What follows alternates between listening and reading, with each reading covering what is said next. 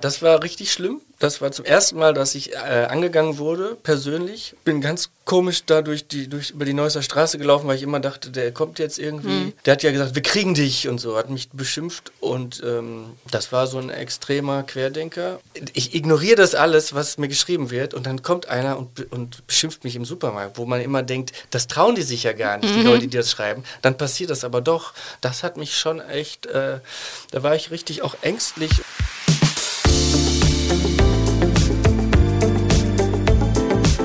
Talk mit K. Mit Anne Burgner. Hallo, liebe Kölnerinnen und Kölner. Hallo natürlich auch an alle anderen. In Talk mit K sprechen meine Kollegin Sarah Brasak und ich im Wechsel jede Woche mit spannenden Menschen aus dieser Stadt. Jeden Donnerstag um 7 Uhr gibt es eine neue Folge. Heute ist Johann König zu Gast. Der Komiker startet mit seinem Buch Familie macht glücklich, das muss man sich nur immer wieder sagen und dem neuen Programm Wer Pläne macht, wird ausgelacht ins Jahr 2023.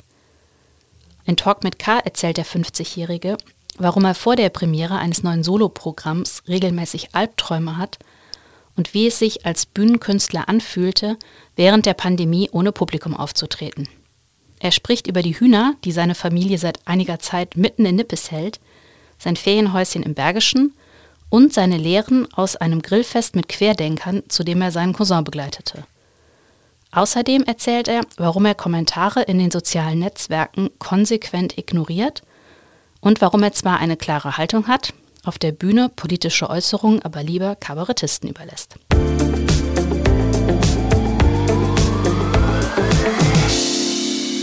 Johann König, herzlich willkommen bei Talk mit K. Ich freue mich sehr, dass du da bist. Hallo, ja, vielen Dank für die Einladung. Wir haben ja beide keine so ganz weite Anreise. Mhm. Ähm, wir haben uns ja das erste Mal schon mal in Nippes getroffen. Jetzt sind wir hier in Nil im Podcast-Studio. Mhm.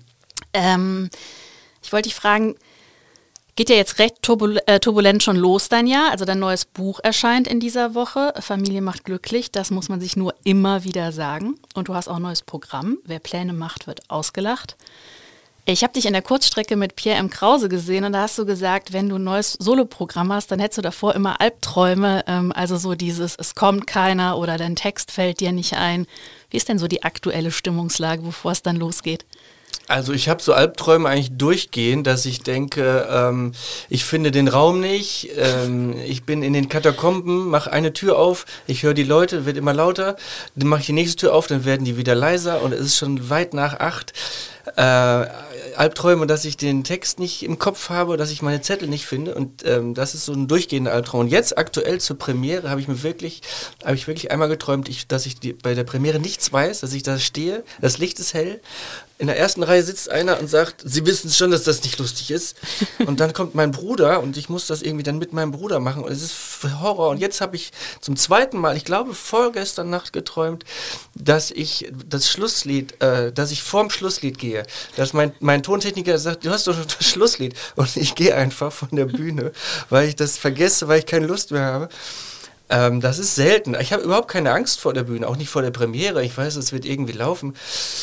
Und ähm, dann wundern mich diese Albträume ein bisschen, dass ich denke, vielleicht habe ich doch ein bisschen mehr Angst, als ich mir das eingestehe. Äh, aber es ist jetzt nicht so, dass ich schweißgebadet aufwache, aber ich kann mich schon dann daran erinnern und merke dann, dass mich das schon beschäftigt. Ein ganz neues Programm Jetzt am 2. Februar zweimal 55 Minuten, das ist auch viel Text, das merke ich. Ich muss Text mhm. auswendig lernen, aber ich mache mir ja eigentlich immer so äh, Notizen, also ich hangel mich von, von einem Gedanken zum nächsten, ich formuliere das aber nicht komplett aus, sondern ich habe dann ich weiß dann, wo ich ungefähr hin möchte. Aber ich merke jetzt gerade, ich fange wieder an, mit mir selber zu reden und meine Frau denkt schon, ach komm, oh, die, die denkt ja nicht, ach, der telefoniert bestimmt, sondern der, die weiß genau, der, der, der ist ganz woanders gerade mit dem Kopf und das ist für sie auch nicht so schön, weil ich dann, ja, ich bin abwesend gerade, weil ich die Gedanken zum Programm gerade mit mir rumschleppe. Das kann ich mir in etwa vorstellen. Wie gut, also ich meine, man man probt das dann in Teilen schon mal vorher oder spielst du das dann vorher schon mal vor gewissen Leuten Teile oder das Ganze oder ist das wirklich bei so einer Premiere man geht auf die Bühne und da guckt man jetzt, ob das funktioniert, was man sich überlegt hat? Also ich habe ein paar Auftritte jetzt gehabt in, im Quatsch Comedy Club. In Berlin, habe ich 20 Minuten, fünfmal. Und da habe ich dann eben neue Sachen ausprobiert. Und jetzt bin ich noch mal in München im Quatsch Comedy Club, habe ich auch 20 Minuten, da. Ich schätze mal die Hälfte von den 2x55 habe ich schon mal vor Leuten gemacht, mhm. einmal und jetzt und die anderen 55 Minuten äh, ungefähr, habe ich noch nie gemacht. Und das mache ich auch nicht vor meiner Familie oder vor irgendwelchen Freunden. Äh, ich habe ja so einen Saunafreund, dem ich eigentlich alles erzähle, dem Jan, aber ich würde, ich würde da nie Gags machen, weil das funktioniert nicht. Es funktioniert nie im privaten Rahmen, sondern immer nur, wenn da viele Leute sitzen, wenn ich auf der Bühne bin, dann entsteht ja was, was Komisches, was so ähm, am Küchentisch nicht entsteht. Diese, diese Ebene, die es lustig macht, die kann man privat nicht herstellen. Ähm, ich frage mich auch, warum ich das mache. Ich denke auch, wenn ich jetzt Lehrer wäre, dann hätte ich diesen ganzen Stress nicht. Dann hätte ich jetzt einfach meinen Job, ich hätte, ich hätte nachmittags Ruhe oder auch vielleicht auch nicht, aber ich hätte Feierabend und würde nicht so viel darüber nachdenken. Aber ich glaube, das ist eine andere Form von Stress wahrscheinlich. Ja, ich will auf keinen Fall wieder Lehrer werden. Aber manchmal, da hat man so Gedanken, warum tue ich mir das eigentlich alles an? Ich stelle mich da blank hin vor die Leute und dann und habe davon Albträume. Naja, aber das ist, ist alles Quatsch. Das meine ich auch nicht ernst. Ich liebe meinen Beruf. Aber ich finde das schon interessant. Also ich meine, so ein Lehrer-Dasein, das hast du ja mal angestrebt und war es eigentlich auch kurz davor, kann man sagen. Mhm. Ähm, und das hat natürlich, wenn wir jetzt davon ausgehen, du wärst verbeamtet worden, dann hat man sozusagen die maximale Sicherheit. Ein Künstlerdasein ist ja, was das angeht, eher, ich will nicht sagen das Gegenteil, aber auf jeden Fall hat man da mehr Unwägbarkeiten und muss eben schauen. Und ich frage mich immer, wenn man auf die Bühne geht, wann ist dann der Punkt, wo man wirklich sicher ist und weiß und sagt, doch, ich, äh, ich kann darauf eine Karriere aufbauen. Ich bin lustig genug. Die Leute werden auch in fünf oder zehn Jahren noch zu mir kommen. Also, weil das ist ja nichts, man kann das ja nicht lernen. Das ist ja kein Ausbildungsberuf, wo dir am Ende jemand sagt, mhm.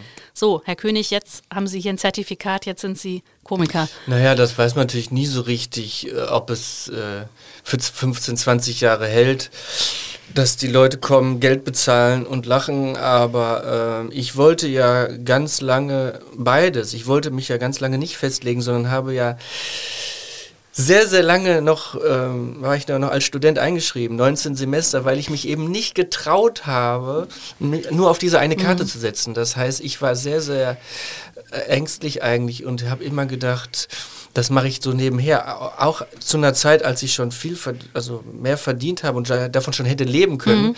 habe ich immer gesagt, ich will Lehrer werden. Natürlich spielten da meine Eltern eine Rolle. Meine Eltern wollten, dass ich verbeamtet werde. Mit einer Verbeamtung ist der Sohn im sicheren Fahrwasser. Dann kann er halt nebenbei noch seine Späße machen. Mich dann exmatrikulieren zu lassen, das war ein großer Schritt. Oh, aber eine Sicherheit gibt es nie. Äh, es kann äh, trotzdem gibt es irgendwann den Punkt, wo beides nicht geht. Ich hatte das ja äh, mhm. bei der Prüfung an der Sporthochschule, habe ich das schon mal erzählt? Ich hatte diese mündliche Prüfung nee. an der Sporthochschule. Die letzte Prüfung des Hauptstudiums, mhm. danach war ich scheinfrei, hätte es mich fürs erste Staatsexamen anmelden können. Eine mündliche Prüfung. Drei Prüfer vor mir. Es ging um, ich weiß es nicht mehr, um irgendwas Theoretisches beim, beim Sprinten, um Biochemie im Körper, anaerobe, irgendwas. Und dann haben die am Ende der Prüfung gesagt, ja, Sie haben so gerade mit vier bestanden, aber Herr, was ist los mit Ihnen? Sind Sie nervös? Interessiert Sie das Thema nicht? Sind Sie nicht vorbereitet? Was ist los? Wir, wir merken doch, irgendwas ist mit Ihnen. Sie stottert hier so rum. Und dann habe hab ich gesagt, ja, ich werde nachher abgeholt zu, von einem Shuttle und die bringen mich zur Harald Schmidt Show. Da habe ich einen Auftritt. Und dann haben die gesagt, ja, äh, Sie müssen sich jetzt entscheiden. Sie können ja nicht beides machen. Also Sie, Sie sind ja mit dem Kopf total schon bei heute Abend, bei Ihrem Text wahrscheinlich. Und an dem Tag wusste ich, ich muss mich jetzt entscheiden, beides geht nicht. Und dann habe ich mich vor dem ersten Staatsexamen also exmatrikulieren lassen, im 19. Semester. Und das war dieser eine Tag, wo die Prüfer mir klar gemacht haben, beides geht nicht. Und ich meine, ich habe noch in der ich habe noch in der WG gewohnt und war schon in der Harald Schmidt Show, große äh, Sat 1, riesige mhm. Quote. Mhm. Und ich dachte, ich kann Lehrer werden. Das ist auch, auch Wahnsinn. Also viele entscheiden sich viel früher schon auf diese eine Karte zu setzen. Und äh, ich bin dann, habe auch die Ängstlichkeit meiner Eltern dann so ein bisschen übernommen. Mhm. Aber sicher, da, ich war mir ja nicht sicher, dass ich jetzt, dass ich dann 20 Jahre später hier im Kölner Stadtanzeiger sitze und dass es so lange gut gelaufen ist. Da habe ich natürlich Glück gehabt. Jetzt heißt ein neues Programm, ähm, wer Pläne macht, wird ausgelacht. Und in der Ankündigung heißt es eben, äh, der Plan sollte sein, keine Pläne mehr zu machen. Ja. Was ist denn an Plänen so falsch? Naja, das ist natürlich was, was, wir, was ich in der Corona-Zeit gelernt habe oder was wir alle ja gelernt haben. Es war, man macht große Pläne für die nächste Woche und dann gibt es einen Strich auf so einem Teststäbchen und es ist alles über den Haufen geworfen. Und das gab es ja permanent. Und ähm, da ist dieser Programmtitel entstanden. Und ich weiß noch, ich hatte Auftritte im, in, in Berlin und in München, in, der, in, in Berlin, zwei Auftritte in Berlin. Dieter Nuhr und Quatsch Comedy Club. Beides mhm. Fernsehaufzeichnungen. Ich wollte da unbedingt hin. Es war aber Lockdown. Und dann war meine Tochter positiv, die mittlere. Und plötzlich ist alles anders im Raum. Ich dachte, oh, ich will sie jetzt nicht mehr berühren. Ich will meine, meiner Frau nicht, wo ist das Virus? Und dann habe ich mich aus dem Haus geschlichen. Also ich habe jetzt, oh, ich möchte mich nicht anstecken. Ich möchte unbedingt in zwei Tagen nach Berlin fahren. Und dann bin ich ohne meine, meine Tochter zu umarmen, meinem Sohn Tschüss zu sagen, ohne meine Frau nochmal zu drücken, bin ich dann mit so einem kleinen Koffer äh, raus und das war richtig unangenehm. Also weil man dachte, ähm, so gefährlich ist das alles nicht, aber sobald ich auch positiv bin, kann ich diese Auftritte nicht machen. Ich, ich hatte ja eh so wenig Auftritte, wollte das unbedingt machen. Hm. Und das, ähm, das war ein ganz unangenehmer Moment, dass ich dann da alle, haben wir auch im Haus da eine Maske aufgezogen und es war, naja, da entstand dieser Titel und das war ja, wir erinnern uns ja alle an solche Situationen, wo, wo man gedacht hat, morgen mache ich das und plötzlich ging nichts mehr in diese Richtung. Ja, wie ich dem Buch entnommen habe, hat deine Frau ja gesagt, äh, also so würde sich das dann wohl anfühlen, wenn man Hals über Kopf verlassen wird, wie genau. du da fluchtartig den Saal verlassen hast. Ja. Ähm, und eigentlich, eigentlich brauche ich so, so zwei Stunden, um äh, zu, für zwei Tage meinen Koffer zu packen. Und da habe ich es in fünf Minuten geschafft. Das hat, das hat sie auch äh, sehr beeindruckt, dass es auch wohl viel schneller geht. Sie doch noch andere Seiten kennengelernt an ja. dir. Wir müssen mal über Hühner reden. Die sind nämlich ein großes Thema in diesem Buch. Die begleiten einen eigentlich durchgängig vom Anfang bis ja. zum Schluss. Ähm, es war ja, äh, wenn ich das dem Buch richtig entnommen habe, so, dass du am Anfang, sagen wir mal, da nicht unbedingt jetzt gedacht hast, ja, yeah, wir brauchen unbedingt Hühner. Am Schluss ist es so, dass die sogar mit nach Frankreich in den Urlaub fahren. Ähm, das ist ja so ein totales Trendtier. War das Zufall, dass du da jetzt in diesen Trend geraten bist oder wie? Also ich bin mal, äh, ich bin Trendsetter. Oder Trendsetter. Ich das, bin äh, mhm. auch, nebenberuflich auch Trendsetter. ja. Ich habe das dann auch gehört, dass viele äh, Menschen Tiere haben. Ich war äh, neulich im Podcast mit Barbara Schöneberger, die hat auch Hühner und haben wir uns darüber lange unterhalten. Das ist ähm, aber reiner Zufall gewesen. Das ist ja so, wir haben Hund und Katze abgeben müssen ja. wegen Allergien. Wir hatten immer Hund und Katze. Und plötzlich waren wir tierlos im, im Lockdown. Und das war natürlich blöd, weil die Kinder hingen nur aufeinander, durften keine anderen Kinder treffen, haben sich immer mehr gestritten und gekloppt. Und dann hieß es ja, man kann hier Hühner leihen. Und ich habe gesagt, ja, also leihen ist super weil da kann man die wieder abgeben. Beim Abgaben, bei der, es ist ja so, Kinder kriegen Tiere, auch wenn die geliehen sind, machen, äh, bauen sofort eine Beziehung auf zum Tier. Das Tier kriegt einen Namen, es wird mit dem Tier geschmust, das ist mein Tier, das ist dein Tier. Und darum macht es dann den Abschied so schwer, beim, wenn der, wenn der windige Hühnerdieb wiederkommt. Das Leihhuhn zurückgegeben werden muss. Ja, also so, also so ein so einen tränenreichen Abschied habe ich noch nie erlebt. Naja, und dann ging es darum, wir können selber Hühner, äh, Eier ausbrüten. Und ich habe gesagt, nein, äh, es gibt so viele andere. Ich habe gedacht, Kakteen, lass uns Kakteen holen. Igel, die einem nicht in die Wohnung kacken. naja, aber dann sind es doch Hühner geworden. Und ähm, also wir hatten dann so einen Brutautomaten, da waren 20 Eier mhm. drin. Und dann guckt man halt immer in diesen Brutautomaten, das dauert drei Wochen. Da ist eine, eine, da ist etwas gefragt, was bei Kindern nicht äh, vorhanden ist eigentlich, nämlich Geduld aber wenn das dann losgeht, dass sich so ein kleines Schnäbelchen durch diese Schale pickt, das, das ist wirklich rührend. Das lässt niemanden kalt und ich war auch wirklich äh, fasziniert. Also man sieht, wie neues Leben entsteht und wie die dann auch völlig hilflos sind. Die wiegen dann 50 Gramm ein. Mehrere hatten auch Spreizbeine, das heißt, die Beine standen so seitlich. Die konnten gar nicht stehen. Die lagen immer nur so auf dem Arsch und die anderen sind alle darüber hinweggetrampelt. Dann haben wir die operiert, dann haben wir mit so einem kleinen Pflaster die Beine wieder zusammengemacht, Pflaster drum. Äh, das heißt, die, die waren auch so, also das hat ja für Kinder was ganz Schönes, wenn die Äh, wenn die Tiere also nicht überleben ohne die Hilfe der Kinder, das heißt, plötzlich sind die Kinder die, die, die das Leben erhalten mhm. und nicht die Erwachsenen. Und ähm, da entsteht eine Bindung, die kann man also die, die Kinder kommen jetzt aus der Schule, ein Kind nimmt sich sein Huhn, setzt es auf den Schoß und dann sitzen die eine halbe Stunde mit dem Huhn auf dem Schoß und machen nichts, reden nicht, sind ganz ruhig. Das Huhn steckt den Kopf in die Achsel des Kindes, da riecht es besonders gut. und das ist also ein Beruhigungstier, ein Therapietier und ähm, äh, das ähm, ist schön zu sehen und dass die Dreck machen und äh, dass die jetzt durch die Katzenklappe rein wollen und in die Küche scheißen, das, das kann man alles wegwischen, aber ähm, ja, und die ja auch im Auto mitgefahren sind. Also und wir haben die mit in Urlaub mhm. genommen. Natürlich, wir haben auch den Hund mitgenommen. Und warum sollen wir die auch nicht ja, die Hühner mitnehmen? Ja. Ich weiß gar nicht, warum das so was Besonderes ist, wenn man Hühner mit in den Urlaub nimmt. Das geht natürlich nur, wenn man einen kleinen Garten hat. Den hatten wir da in Frankreich. Und fünf, sechs Stunden Fahrt, das fängt dann halt an zu stinken. Das haben wir unterschätzt. Nach zwei Stunden stinkt das ganze Auto und wir haben am Schluss nur noch durch den Mund geatmet. Uh, und die Klamotten stanken dann auch nach Huhn. Wir mussten die alle waschen, aber wir hatten dann die Hühner da im Garten und wir haben den Hühnern den Strand gezeigt und das Meer gezeigt und das äh, das war ganz klar, dass wir die mitnehmen. Das Problem ist, wir hatten da in Frankreich nicht so eine Klappe, die aufgeht. Also wir haben ja so eine Klappe mit Lichtsensor. Das heißt, bei den ersten Sonnenstrahlen mhm. geht die Klappe auf. Das hatten wir in Frankreich nicht. Das heißt, bei den ersten Sonnenstrahlen um 5.30 Uhr morgens fangen die Hühner einen Rabatt zu machen. Die machen einen Krach, weil die raus wollen. Die haben Hunger, die haben Durst, die haben Eierdruck und, und nehmen da den Stall auseinander. Und dann muss irgendwie einer um 6 Uhr dann aufstehen, um diese Klappe aufzumachen. Ja, das sind Probleme. die äh, kann man eigentlich keinem erzählen. Ja, und da gab es ja auch durchaus, ich mein, man, man könnte sagen, sexistische Entscheidungen. Also du hast ganz klar gesagt, äh, Hähne, die fliegen raus. Ja, Hähne kann man in der Stadt nicht halten. Wir wohnen, wir wohnen mitten in Nippes. Wir, wir sind in einem Reihenhaus. Wir mhm. haben die mhm. Nachbarn direkt nebenan. Und allein was die Hühner, also die Hennen auch für einen Krach machen, hätte ich aber auch nie gedacht. Die, die können auch, wenn die ein Ei legen, sind die ja so stolz. Dann kommen die aus dem Stall und machen Bock, bock, bock, bock, bock, bock, bock. Ich habe ein Ei gelegt. Bock, bock, bock, bock. Kommt mal her, ich habe ein Ei gelegt. Guckt euch das mal an. Bock, bock, bock, bock. Guckt euch das an. Das ist ja unfassbar, wie stolz die sind, weil die das gemacht haben, was sie ein Leben lang machen. Und die Nachbarn haben sich teilweise auch schon beschwert. Was ist das für ein Krach hier und so? Aber das, im Winter wird das dann auch weniger. Im Winter legen die auch weniger Eier.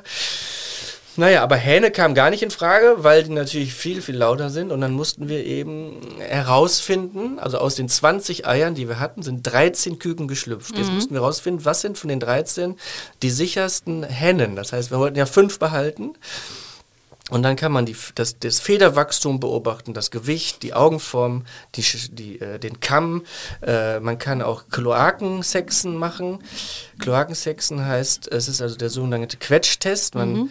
Muss das kleine Küken ganz langsam immer fester zusammendrücken, bis es tot bis ist. aus der Kloake die entscheidenden Geschlechtsmerkmale herausquillen. Und das, das macht man aber nicht, wenn man da nicht geübt drin ist. Das machen nur geübte Menschen, ja. die in so, also Spezialmenschen, die machen das in Fabriken, die können das. Ähm, aber natürlich, um, um darin geübt zu sein, muss man natürlich auch üben, üben, üben.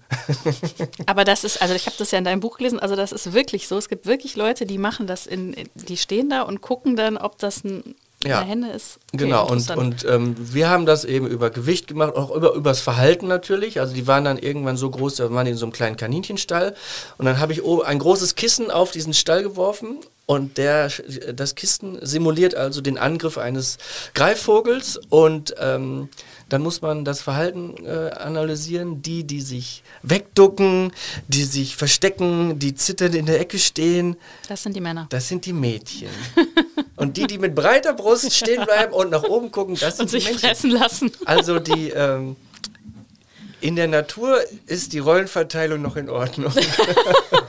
Wenigstens da. Wäre so ein äh, ziemlich blöder Satz von einem alten weißen Mann. Ähm, aber so ist das nun mal. Ja? Und dann haben wir wirklich auch herausgefunden, was die. Also wir haben dann fünf behalten, wo wir dachten, das sind Hennen und es sind alles Hennen, alle fünf. Und die anderen haben wir dann abgegeben an eine ältere Dame, die die auch nicht schlachten wollte.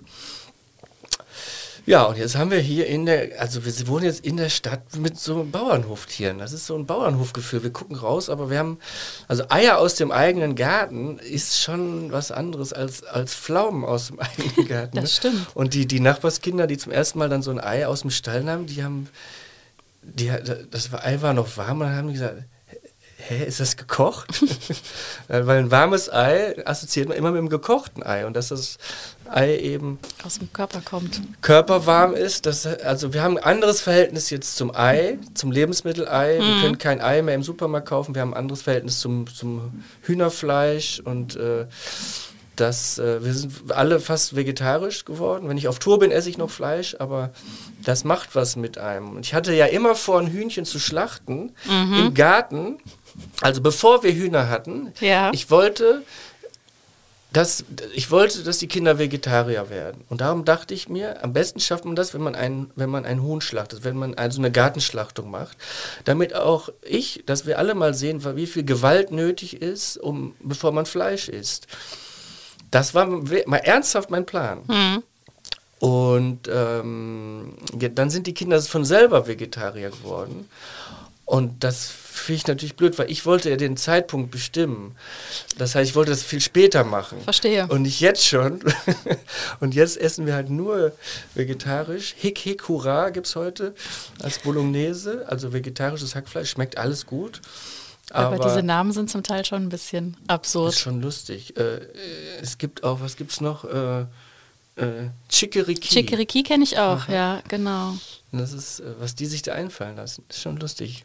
Aber es ist ja immer so, dass das Vegetarische soll aussehen wie Fleisch, anstatt dass man das auch mal umgekehrt macht, dass man, dass man so eine Fleischwurst, die man mit Lebensmittelfarbe grün ansprüht, könnte ja auch eine schöne Alternative zur Gurke werden. Ja, oder vielleicht so ein Brokkoli nachgebaut oder so. Das ähm, Es ist sehr einseitig. ein interessiert, genau. Aber das finde ich, also du beschreibst ja auch in dem Buch auch Gespräche mit deinen Kindern, eben zum Beispiel auch mit deinem Sohn. Da geht es so um, ähm, also der fragt dich dann irgendwann, warum verzichtest du denn nicht einfach auf Fleisch, Inlandsflüge und Rasen auf der Autobahn, ohne dass es gesetzlich vorgeschrieben wird, weil ihr so darüber euch unterhaltet. Ja. Das fand ich irgendwie interessant, weil ich so das Gefühl habe, also wie viel lernst du denn jetzt auch bei solchen Dingen, auch wenn es jetzt eben ums Essen oder so geht, durch die Gespräche mit deinen Kindern? Ja, die Kinder, also durch die Kinder reden wir ganz viel über äh, Tierwohl, über Umweltschutz. Ähm, und ähm, ich habe neulich gelesen, dass Käse teilweise eine schlechtere CO2-Bilanz hat als Fleisch, weil ein Schwein wird früh geschlachtet und daraus, das ist durch die eigene Schlachtung quasi, ist das dann gut für die Z- Gesamt-CO2-Bilanz.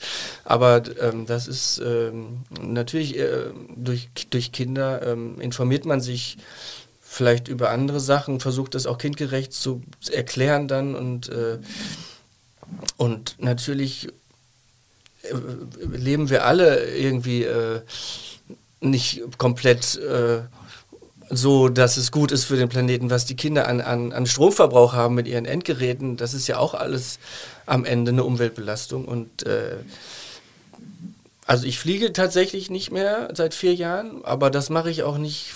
Das mache ich, ich weiß auch nicht warum. Das hat sich so, ist einfach so gekommen. Aber ich würde das auch nie auf der Bühne erzählen, um zu zeigen, dass es geht oder dass ich irgendwie ein besserer Mensch bin. Aber auf, auf der Autobahn zum Beispiel fahre ich auch mal 180. Aber ich wähle immer eine Partei, die mir das verbietet. Ich bin für das Tempolimit. Ähm, und natürlich könnte ich auch darauf verzichten, aber ich möchte, dass es mir verboten wird. So funktioniert der Mensch, glaube ich. Also, Ja, das ist ja ein interessanter Gedanke, dass ja das, was dein Sohn da auch angesprochen hat. Also eigentlich ist es ja widersinnig, eben wenn du sagst, ich bin für ein Tempolimit, fahr dann aber doch ganz gerne mal irgendwie 180. ja, es, es muss mir verboten werden. Ich möchte, dass man es mir verbietet, weil natürlich mache ich Sachen, die mir nicht, die mir nicht verboten werden, eher als wenn sie mir verboten werden. Ich mache auch Sachen, die verboten sind, mache ich auch trotzdem. Ja. Aber ja, es ist äh, mit- durch die Kinder hat man eine andere, nochmal eine neue Sicht auf die Dinge. Ich weiß nicht. Wie, wie, also du, du erwähnst sie ja nicht namentlich, aber wie finden die das denn eigentlich, wenn du so Geschichten über die erzählst? Lesen die das? Ist denen das egal? Das Buch ist ja jetzt, äh, habe ich ja das erste Exemplar schon bekommen. Mein Sohn hat es komplett nochmal durchgelesen, obwohl er auch vorab das schon gekriegt hat. Und der ist 14 und natürlich versuche ich nicht über Pubertät zu reden und über Pickel und so. Das ist ja alles unangenehm. Und wenn man das auslässt und eben so interessante Gespräche mit dem 14-Jährigen kann man ja schon ganz normal sprechen und, und, äh, und, die, und die Töchter sind unglaublich lustig und das ist ja alles, was, was äh, am Ende bin ich ja immer der Trottel.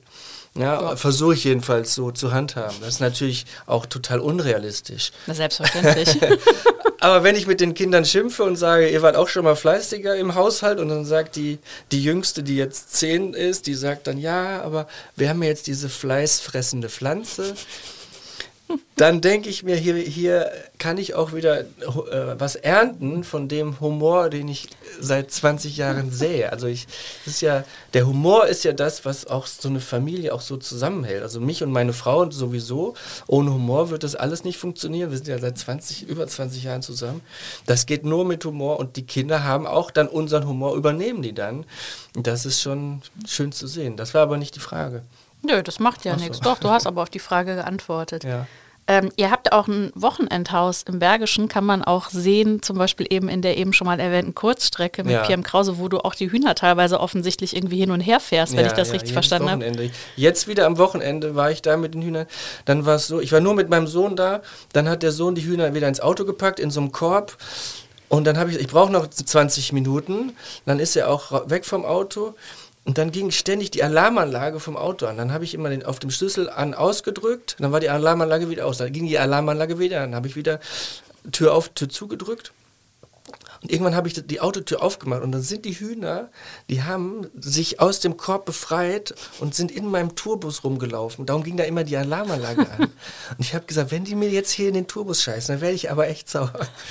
Naja, aber so hat man ständig so Situationen, äh, die, äh, die auch absurd sind, dass die Hühner im, im Auto rumlaufen und die Alarmanlage auslösen.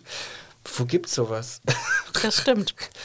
Wie, wie, also warum braucht es dieses Wochenendhaus? Also ist dann Köln irgendwann so nippes, du sagst ja Rheinhaus mitten in der Stadt, ist es dann doch mit drei Kindern irgendwann einfach zu eng? Also am Anfang war das so, wir hatten einen, wir haben einen Garten, der ist acht mal acht Meter ungefähr. Mhm. Und am Anfang dachten wir, was? Wir haben einen Garten, guck mal, wie groß der ist. Irgendwann kam das Kind, das Kind war so ganz klein. Das war so ein riesiger Garten. Und dann wurden die Kinder immer größer und immer mehr. Und man kann ja irgendwann da nicht mehr mit denen Fußball spielen. Und das, also wir wollten unbedingt äh, raus, weil ich bin ja auch ein großer Naturfreund. Ich bin ja immer in den Pilzen und mhm. äh, habe ja überlegt, auch wenn das alles nicht mehr läuft mit Comedy, dann werde ich Naturpädagoge.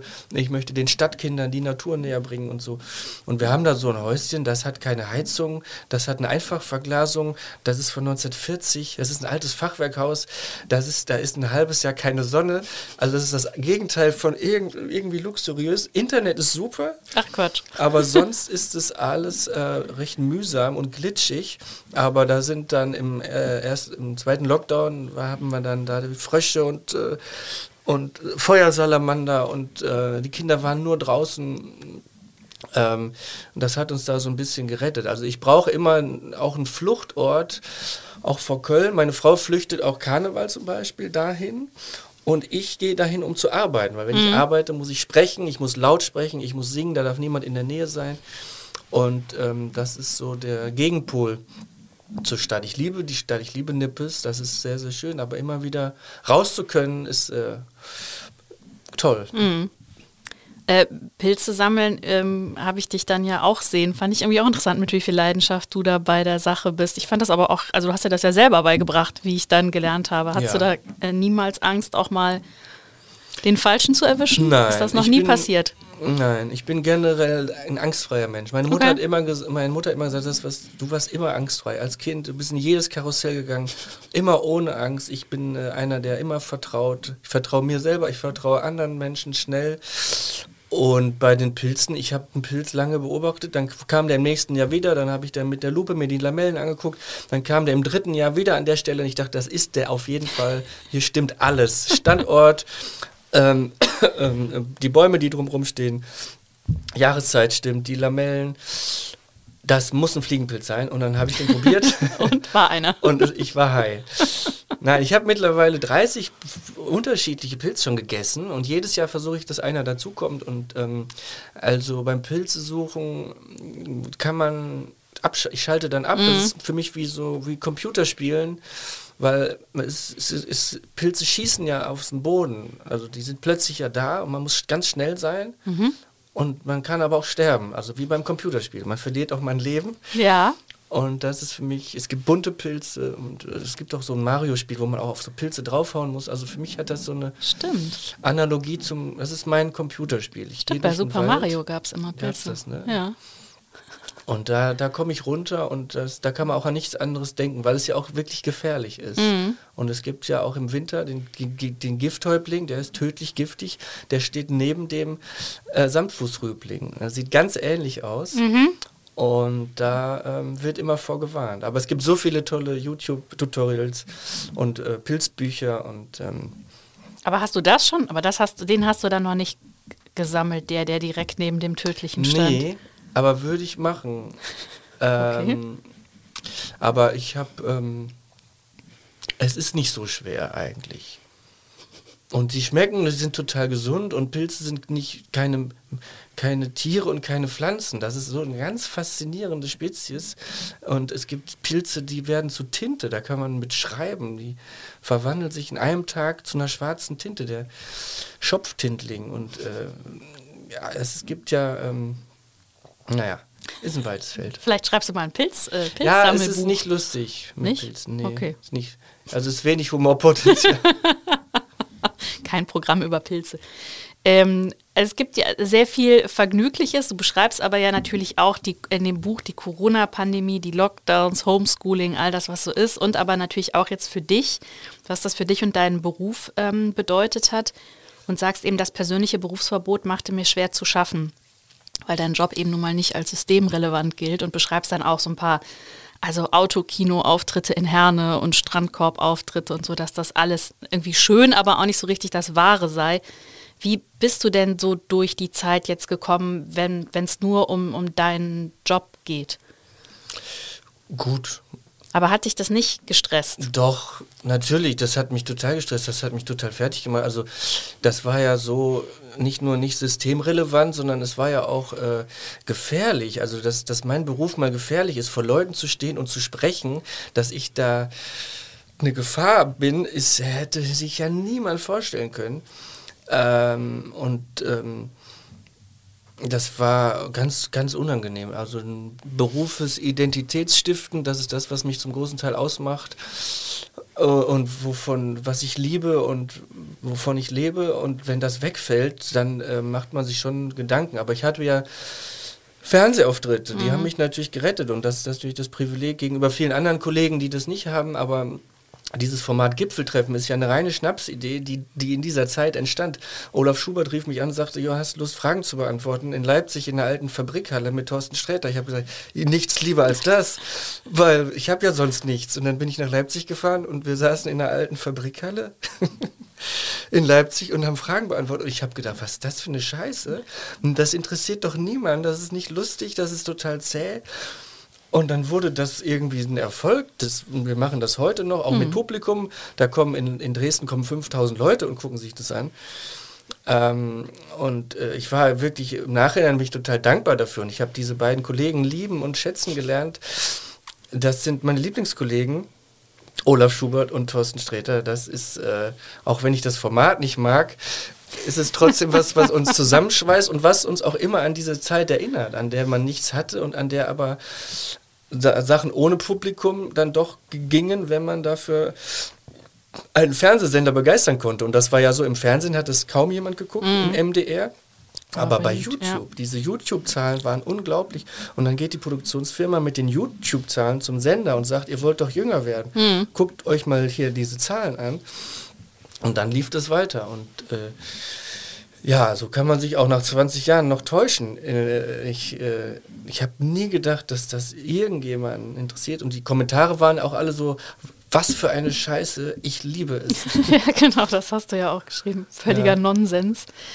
Ähm, Aber es war eine Zeit, die, die, die ich nicht mehr haben möchte. Und ich frage mich auch, ob man das im Nachhinein nochmal verklärt, diese Mhm. Corona-Zeit, ob man sagt, ach, war doch lustig, so erster Lockdown, alle zu Hause, alle auch spaßig, das haben wir getrunken und so. Ich glaube nicht, dass man das verklärt. Aber es war auch nichts, keine Zeit, die, die, die der Familie geschadet hat, sondern es hat uns auch eher auch noch zusammen, wir haben sehr viel gespielt und haben sehr viel, hat uns eher zusammengeschweißt als Familie und Aber, ja. aber ist das für einen Komiker nicht, also du hast es ja jetzt beschrieben da bei dem Gipfeltreffen, ist es nicht für einen Komiker eigentlich tödlich, wenn er keine Resonanz vom Publikum bekommt? Ja, das ist ganz, ganz schrecklich. Also ich war ja auch bei Dieter Nuhr und habe dann in eine Kamera gesprochen und dann da saß halt niemand. Und dann muss man denken, man muss ein eigenes Timing entwickeln. Das heißt, ich habe eine Geschichte und ich weiß, da ist, da ist eine Pointe. Äh, aber es lacht keiner. Okay, mm, wie lange lachen die Leute, die jetzt auf dem Sofa sitzen? Muss ich jetzt abwarten, dass ich glaube, dass sie lachen? Oder rede ich jetzt schnell weiter? Das heißt, man entwickelt ein Timing ohne äh, eine Reaktion. Und immer, es ist ja immer die Reaktion, die das Timing äh, provoziert. Die provoziert, wie lange man wartet, bis man weiterredet. Und das ohne Publikum zu machen, ist eigentlich nicht möglich. Und darum habe ich auch gedacht, wenn ich jetzt nie mehr vor Publikum auftreten darf, dann werde ich diesen Beruf nicht weitermachen. Weil das bringt gar nichts. Ne? Das, le- es ist ja, auf der Bühne zu sein, da sitzen Leute, es ist ja ein Austausch von Energien und von Liebe. Und wenn man in eine Kamera spricht, gut, dann die, die da am Sofa sitzen, die spüren schon was. Aber ich, ich spüre nichts. Ja, ja, ich kann mir das gar nicht vorstellen, wie das funktionieren soll. Du hast äh, in, dem, in dem Buch, schreibst du auch über einen Auftritt, äh, den du im MDR hattest. Äh, da ging es so um die, ne, also so aufgehängt an, was darf man eigentlich noch sagen und du beschreibst so deine Verunsicherung und ganz viele Aspekte, die eben auch mit dieser Pandemie zu tun haben. Und das sorgte dann doch auch für einige Reaktionen und Kommentare hinterher. Du schreibst eben auch, dass du ähm, eigentlich so Kommentare und sowas gar nicht liest, aber ich frage mich, also geht das? Ist das gerade jetzt auch so in diesen Social-Media-Zeiten, wo alle Leute zu allem ihren Senf dazugeben? Also kann man das so ausblenden? Du schreibst auch in dem Buch, dass dir diese Kommentiermentalität auf den Geist geht, aber es ist ja, es gibt sie ja nun mal und man weiß ja, es ist irgendwie da. Die Leute reden dann über dich und das, was du gesagt hast. Äh, ja, das geht. Einfach ignorieren. Und auch wenn du weißt, dass, da, ja, nee, ich, ich stelle mir das so schwierig vor, weil ich dann irgendwie Angst hätte, wenn ich dann nicht weiß, was sich über mich vielleicht irgendwie verbreitet oder so, weil, Ja. weil ich das dann wissen wollen würde, Ja. glaube ich. Also ich will das nicht wissen und ähm, es passiert nichts, wenn man das ignoriert. ja, also es, es, es hat keine negativen Auswirkungen, sondern nur positive Auswirkungen, weil man sich nicht, weil man keine Magenkrämpfe kriegt. Wenn man sich das alles durchliest, dann wird man ja, dann ist, ist man schlecht gelaunt. Wenn man sich das nicht durchliest, bleibt man so gelaunt wie vorher. Und die Leute sagen immer, man kann das nicht ignorieren und Ja. äh, man, man muss schon stark sein. Ja, ich bin in der richtig stark, aber ich habe gesehen, bei MDR, dann sehe ich, sehe ich das bei YouTube und dann sehe ich äh, 800 Kommentare und dann äh, klicke ich ein anderes Video an. Ich lese mir keinen einzigen Kommentar durch. Und das ist, äh, da bin ich sehr stolz drauf, weil das können wirklich die wenigsten. Natürlich kriege ich mal einen Kommentar mit und überfliege mal was, aber ähm, äh, ich habe ja einmal den Fehler gemacht, mir alles durchzulesen. Das ist Jahre her, da hatte ich einen Shitstorm, weil ich was über Tiertransporte gemacht habe, was ein bisschen, äh, was die Leute nicht so richtig verstanden hatten. Und dann habe ich also mir 1000 Kommentare durchgelesen. 1000 Kommentare ist nicht sehr viel. Aber wenn man sich 1000 Kommentare durchliest, dann denkt man, ich gehe jetzt, ich geh jetzt aus dem Haus und dann werde ich angepöbelt, weil die, die wohnen hier um die Ecke. Man kriegt das Gefühl, das ist hier in der Nachbarschaft. Aber das ist ja nicht so. 1000 Kommentare auf Deutschland verteilt, 1000 Menschen auf 82 Millionen verteilt ist gar nichts. Das ist 0,000 irgendwas. Und niemand pöbelt mich deswegen an, wenn ich rausgehe. Aber das Gefühl ist ein, ist ein anderes und ein falsches. Und darum äh, plädiere ich dafür eine, für eine Ignoranz. Aber natürlich muss das jeder für sich wissen. Aber ich kenne, ich kenne wenige, die das so gut können wie ich. Aber ich merke auch, dass man diesen Kommentiersumpf auch austrocknet. Wenn die Leute merken, da kommt nie was zurück, der ärgert sich auch über gar nichts, dann hören die irgendwann auch auf damit, äh, mir persönlich zu schreiben. Weil die wissen, das ist. Äh, Das Natürlich habe ich auch ein Management, die das irgendwie auch im Blick haben müssen und äh, natürlich braucht man, muss man die Deutungshoheit über seine Kunst auch behalten. Aber ich habe damit, äh, Ich kriege das, habe das gut im Griff. Aber ist das dann, also weil du es beschreibst du auch, dass ein Vater dich dann im Biosupermarkt, der dann mit seiner fünfjährigen Tochter war, der dich dann als Systemkomiker da beschimpft hat und auch schon aggressiv war, ist das dann schlimmer, weil das dann sozusagen in der nicht mehr virtuell digitalen Welt ist? Ja, das war richtig schlimm. Das war zum ersten Mal, dass ich äh, angegangen wurde, persönlich. Und das war richtig schlimm. Das hat mir richtig zu schaffen gemacht. Ich bin ganz komisch da durch die, durch, über die Neusser Straße gelaufen, weil ich immer dachte, der kommt jetzt irgendwie. Mhm. Der hat ja gesagt, wir kriegen dich und so, hat mich beschimpft. Und ähm, das war so ein extremer Querdenker. Und äh, naja, ich habe dann erfahren, dass der auch woanders auffällig war und ähm, aber ähm, wenn so ein, ein Beschimpf Beschimpfungskommentar in die echte Welt gerät, dann macht das, weil ich ignoriere das alles, was mir geschrieben wird, und dann kommt einer und, und beschimpft mich im Supermarkt, wo man immer denkt, das trauen die sich ja gar nicht, die mhm. Leute, die das schreiben. Dann passiert das aber doch. Das hat mich schon echt, äh, da war ich richtig auch ängstlich und habe davon, konnte schlecht schlafen und so. Und das hörte, hat dann irgendwann aufgehört. Ähm, aber das ist ja alles auch noch nicht ne, strafrechtlich beleidigend. Mhm. Das ist ja noch nichts, womit man zur Polizei gehen kann. Ne? Sobald das so weit geht, muss man natürlich da auch eingreifen. Aber dafür bin ich auch nicht provokativ genug. Aber du bist ja sogar mal mit deinem Cousin, der, äh, sagen wir mal, dem Impfen sehr kritisch gegenübersteht, bis auch mal zu einem Grill-Nachmittag oder Abend gegangen, wo Leute waren, die ähnliche Einstellungen waren. Hast da mit einem, du hast auch Biologie studiert, mit einem anderen Biologen über die Existenz oder Nicht-Existenz von Viren diskutiert.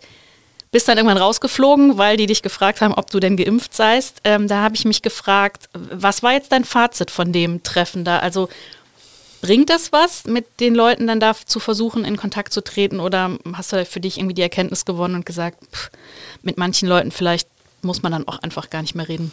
Also in dem Fall hat es nichts gebracht, aber es ist genauso passiert, wie es im Buch steht. Mhm. Ich bin, war da abends auf so einem Treffen und die haben natürlich alle gar nicht mehr grundsätzlich diskutiert, weil die waren sich alle einer Meinung. Ähm, Impfen ist, ist die Pest, ist schädlich, es gibt keine Viren.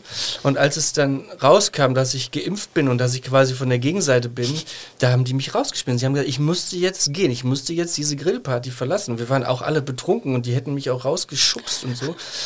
Ähm, und ich habe vorher gedacht, das ist so ein intoleranter Haufen mit einem rabiaten Freiheitsverständnis. Und genau das hat sich bestätigt. Weil jemanden rauszuschmeißen, das ist die, die Spitze der Intoleranz.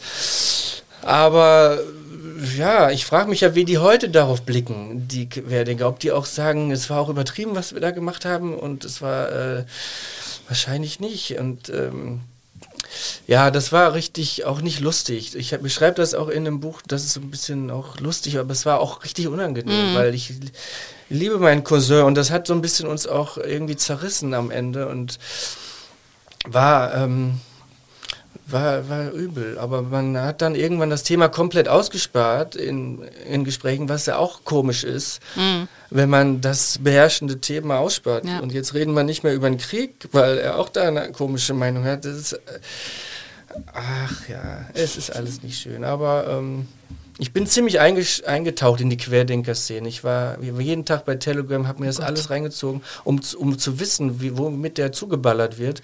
Und das, äh, das ist auch, da wird man auch bekloppt. Das ist äh, auch eine Gehirnwäsche. Naja, das wird auch alles in dem Buch ein bisschen beschrieben. Genau. Damit, damit ich das auch nicht vergesse. Aber denkst du manchmal, also wenn man jetzt eben so diese ganzen Themen Klimawandel, sowas, Pandemie, Krieg, dass das vielleicht auch weil du hast ja gerade auch gesagt, und stimmt ja auch, du bist nicht besonders provokativ auf der Bühne. Also das fragst du dich manchmal, sollte ich vielleicht nicht auch noch mehr solche Themen aufgreifen, jetzt vielleicht, die auch ein bisschen politischer sind oder äh, weil einfach die Zeiten so sind, dass man vielleicht positionieren muss? Oder sagst du, es geht mir halt in erster Linie einfach mal darum, Leute zum Lachen zu bringen und ich muss da jetzt keine Botschaft vermitteln? So war das immer. Ich habe immer versucht, Leute zum Lachen zu bringen und ich glaube, dass die Leute merken, was ich für eine politische Einstellung habe, oh, dass das irgendwie durchscheint, aber mhm. ich möchte das nie äh, erklären. Ich, ich habe eine Nummer über das Tempolimit, aber ich sage nicht, ich bin für oder dagegen, weil das ist, das sollen die Kabarettisten machen. Die Kabarettisten erklären die Welt.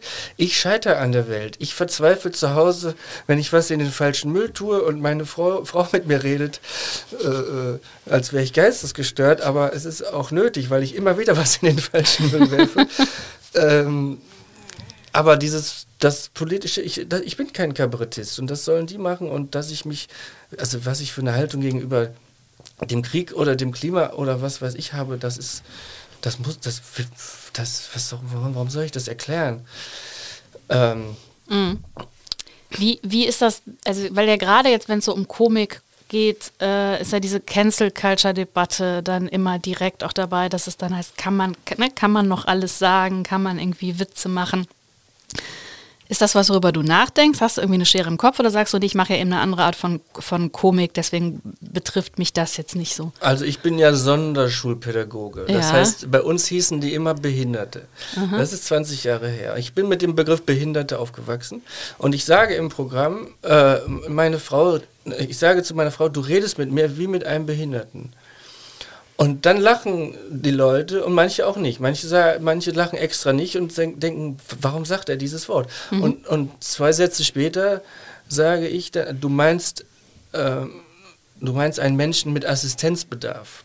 Und dann lachen die Leute wieder. Das heißt, ich zeige, dass ich den richtigen Begriff kenne, Menschen mit Assistenzbedarf, merke aber auch daran, dass die lachen, wie sperrig dieser Begriff ist. Ich merke aber auch, dass Leute beim Begriff Behinderter auch zucken und nicht lachen wollen extra. Ähm, aber ich finde, ich zeige, ich bin mit dem Begriff Behinderte aufgewachsen. Ich kenne aber auch den jetzt politisch richtigen Begriff.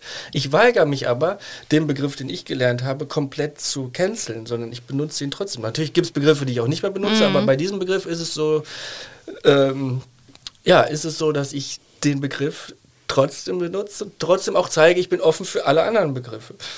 Mhm. Verstehe. Und auch informiert über die neuen Begriffe und ähm, über das Mansplaining habe ich jetzt geredet. Und da ah. merke ich, da merke ich, Mansplaining, den Begriff kennt kaum jemand. Den kennt ähm, kaum jemand? Ähm, ne. Erklär mir das doch mal. ich, ja, okay. Also Mansplaining ist ja, wenn ein weißer, wenn ein alter weißer Mann ungefragt, ja. in diesem Fall ist es ja nicht genau, ungefragt, absolut. du hast mich gefragt, der Frau etwas erklärt, was die Frau bereits weiß. Und das ist äh, den Begriff, den ich auch im Programm benutze und schon probiert habe. Da merke ich aber, dass das kein geläufiger Begriff ist mhm. für viele. Aber meine Frau benutzt den im, also im Programm, nicht in echt, mhm. und wirft mir das dann vor, weil ich ihr erkläre, wie man ein Fahrrad fliegt. Dann sagt sie, das ist Mansplaining. naja, es ist, äh, es ist auch schön, mit diesen Begriffen zu spielen. Mhm. Ähm, macht ja auch Spaß und am Ende wissen die Leute genau, wie ich dazu stehe, weil, das die, weil sie es spüren. Aber ich würde nie wie ein Kabarettist sagen, man, mhm. muss, man, muss doch, man muss doch mal, man muss doch hier mal empfindlicher werden. Man muss doch, also man, das, die, man muss, habe ich noch nie gesagt auf der Bühne.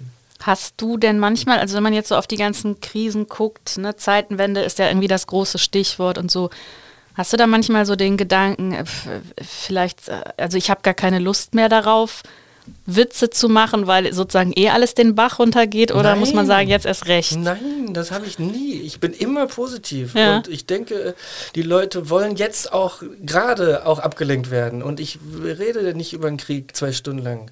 Und dann in der Pause gucken die Spiegel Online, lesen was über den Krieg und dann komme ich wieder. Meine Aufgabe ist es, dass das auch ausgeblendet wird und dass. Äh,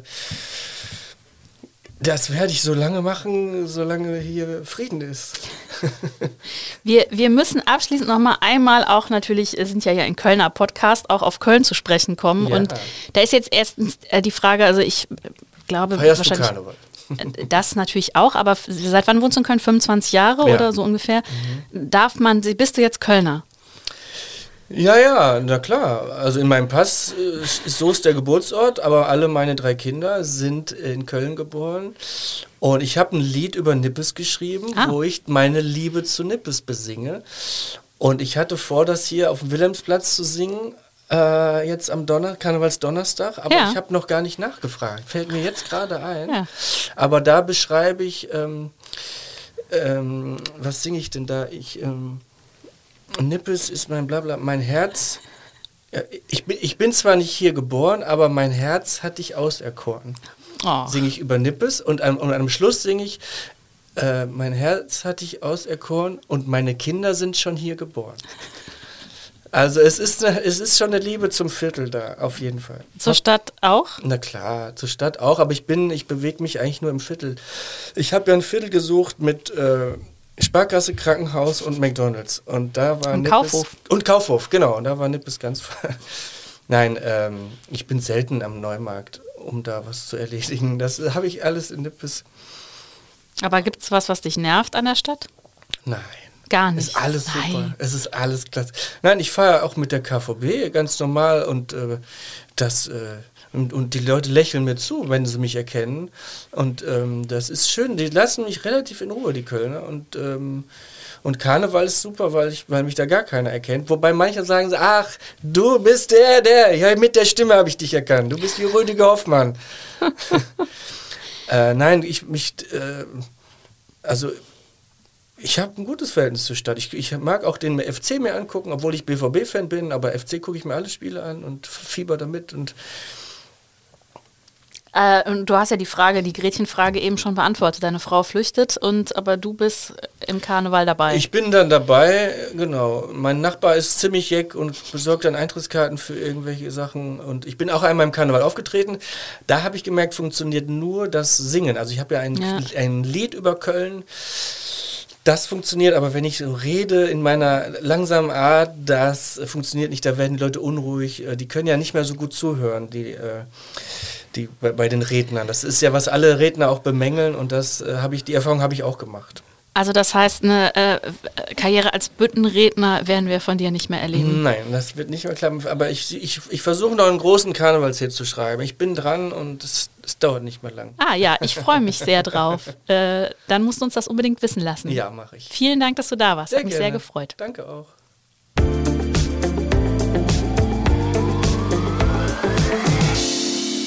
Ich möchte an dieser Stelle noch auf unseren neuen Podcast True Crime Köln hinweisen. Dort hören Sie alle zwei Wochen samstags eine neue Folge über einen spannenden Kriminalfall. Die gesamte Podcast-Familie des Kölner Stadtanzeiger finden Sie unter ksta.de slash podcast. Oder Sie suchen einfach das Stichwort Kölner Stadtanzeiger bei einer Podcast-Plattform. Und mich erreichen Sie per Mail. Ich freue mich immer über Feedback oder Talkgastvorschläge an anne.burgmer.ksta-medien.de. Bis zum nächsten Mal sage ich herzlichen Dank fürs Zuhören und bis bald. Und nicht vergessen, die nächste Folge Talk mit K gibt es nächste Woche Donnerstag um 7 Uhr.